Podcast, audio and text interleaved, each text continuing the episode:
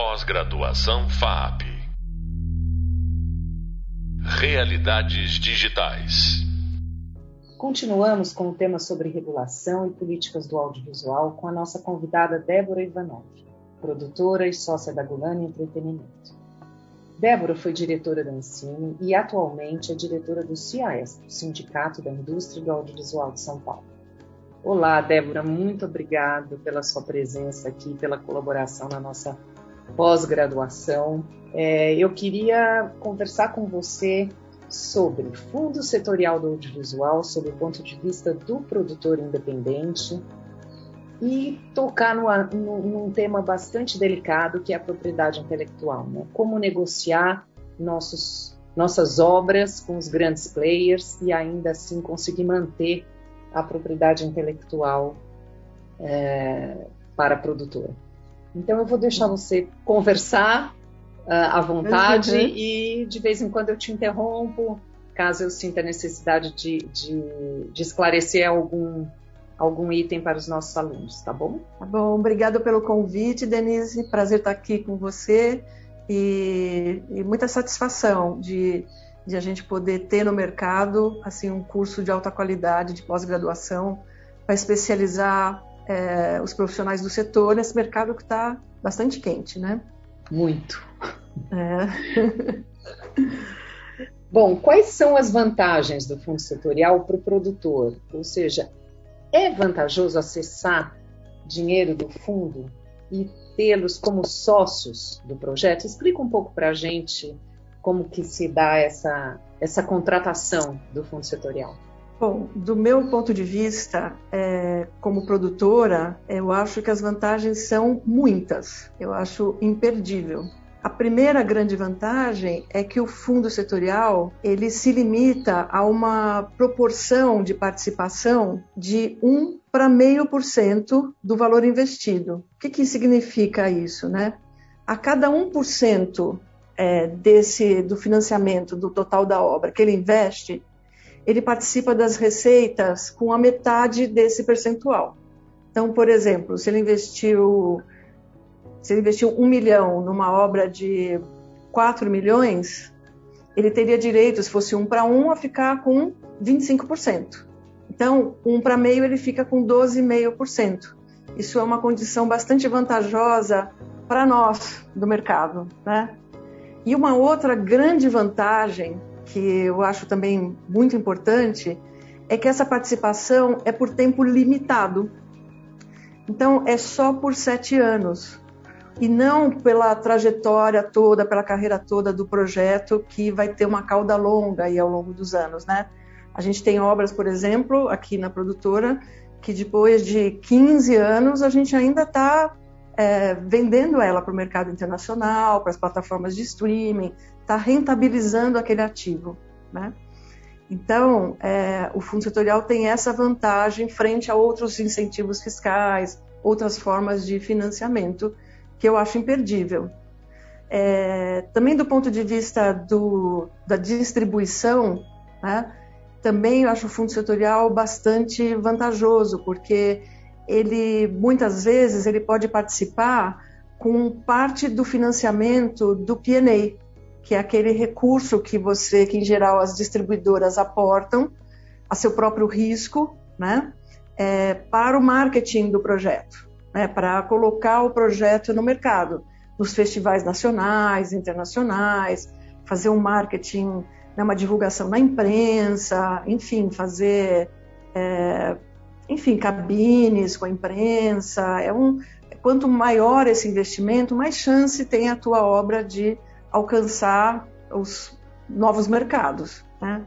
Então, quando o fundo setorial participa também, né, entra também com esse tipo de investimento, em geral com parte desse investimento, casando com o investimento do distribuidor, eu acho que é bastante vantajoso, porque ele mitiga, mitiga riscos, né?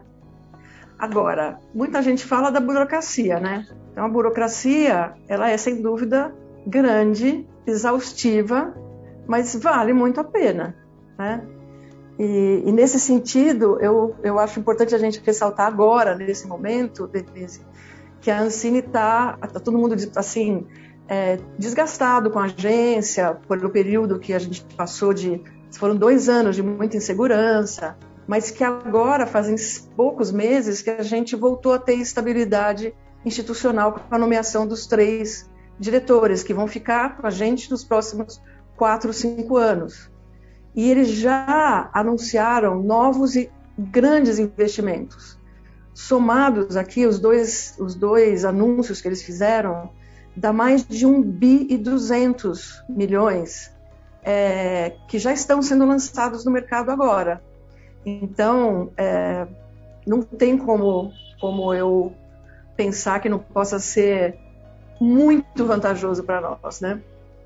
E, e, principalmente, né, Débora, porque as regras do Fundo Setorial do Audiovisual preserva o conceito de produtora independente.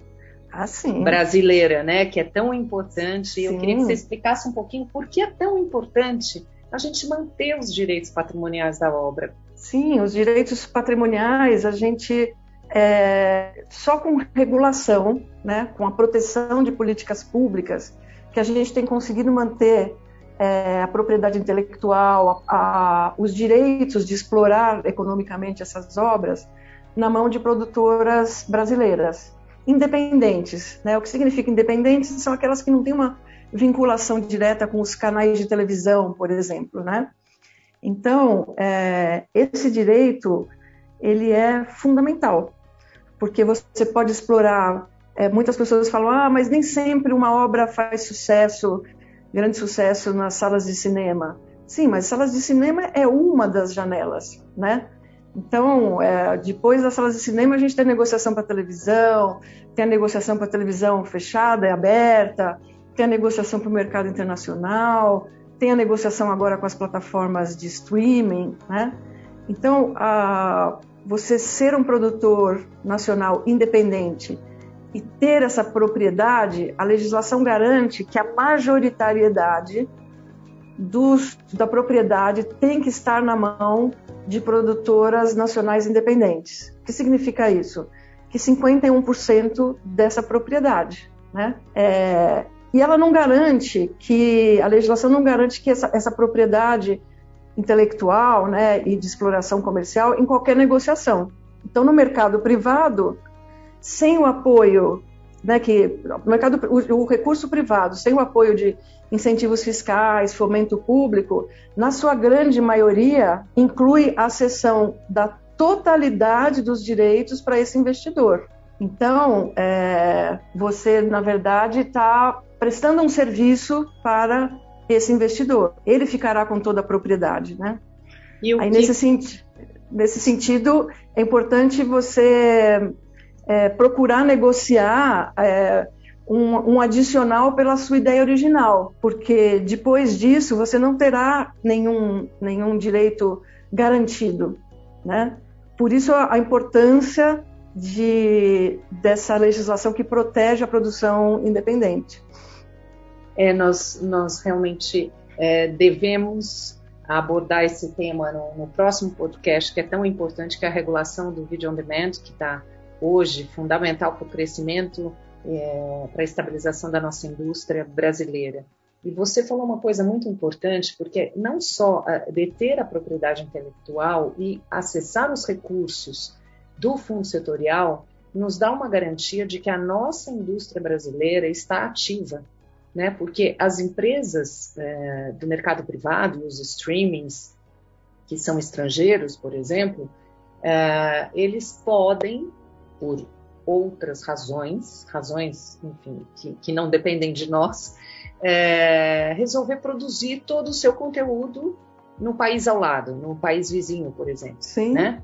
Então, é, a regulação é importante porque a gente sabe que explorar o nosso mercado consumidor, eles querem, porque o Brasil é muito forte, o nosso público consumidor é uma receita muito relevante para todas as empresas do setor. Então, o fundo setorial nos garante também uma certa proteção nesse sentido, né? Eu queria que você falasse um pouquinho disso também. Como que você vê na Gulani hoje, como vocês dividem tão bem, que eu acho que a Gulani é uma das produtoras focadas no mercado de entretenimento e que divide muito bem essas duas receitas, né? os serviços de produção, né, que são os contratos é, de serviço de produção, e a produção independente. Então, hoje, bom, primeiro que é importante destacar, Denise, que a, que a Gulani é, alcançou assim um grau de maturidade e de reconhecimento, né, tanto no mercado nacional como internacional, pela qualidade das suas obras. E ela foi, essa trajetória, ela foi calcada nas políticas públicas.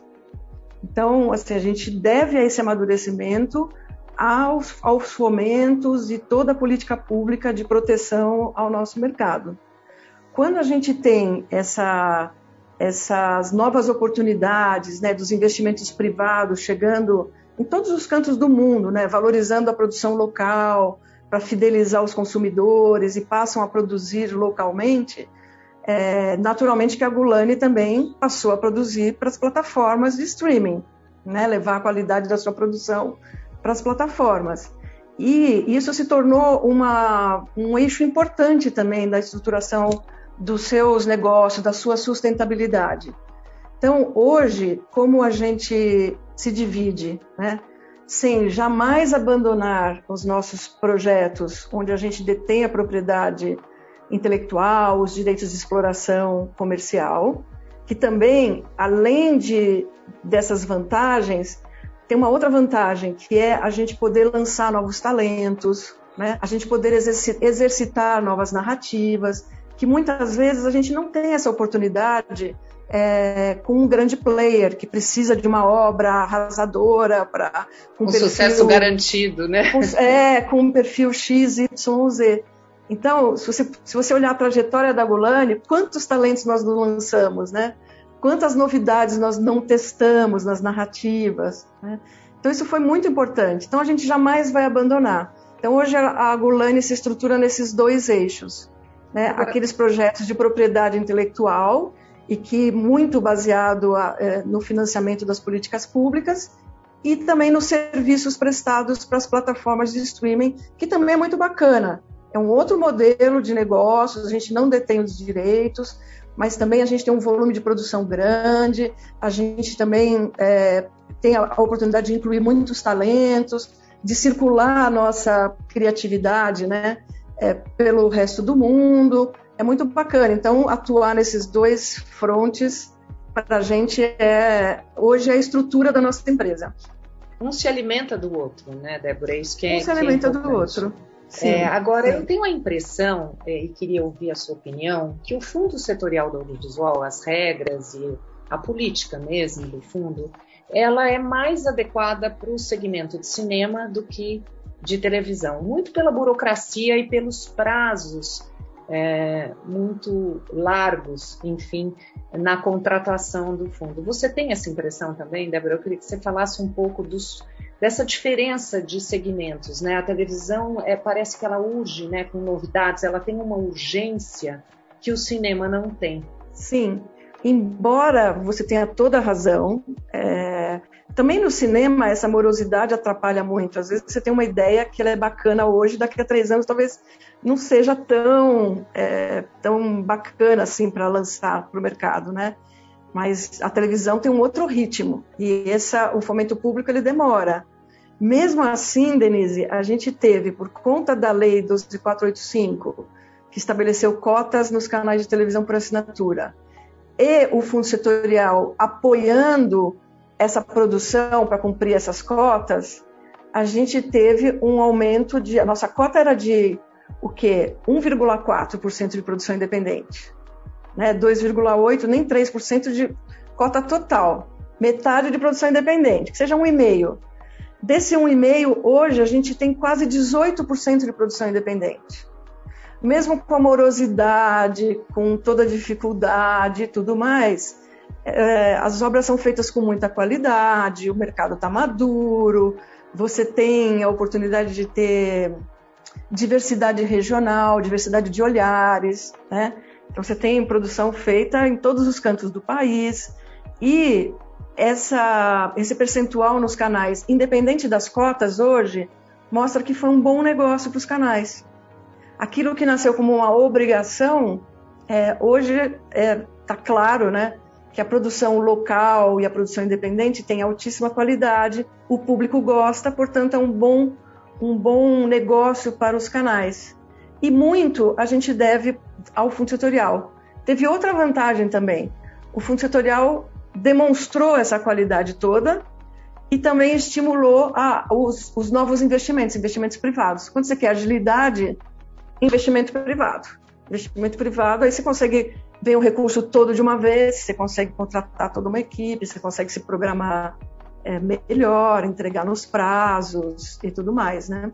É, eu, eu penso que, que a lógica é, da televisão, né, na exploração comercial da obra, é diferente do cinema. O cinema é sempre a primeira janela, né? Então me parece que o Fundo Setorial do Audiovisual ele foi é, assertivo né, no, no, retorno que ele exige, nas regras que ele estabeleceu no mercado, porque você tem a exploração das demais janelas. Já no caso de um, de, de, da utilização do, dos recursos do fundo setorial com um canal de televisão, aqui no Brasil, pelo menos, pensando que os nossos conteúdos são falados em português, então a exploração das janelas é, prioritariamente é mais restrita, é, fica mais difícil você ter essa exploração de receita em outras janelas. Porém, eu queria, não sei se nós temos esse tempo, porque é um assunto longo, mas a gente continua no próximo, no próximo podcast.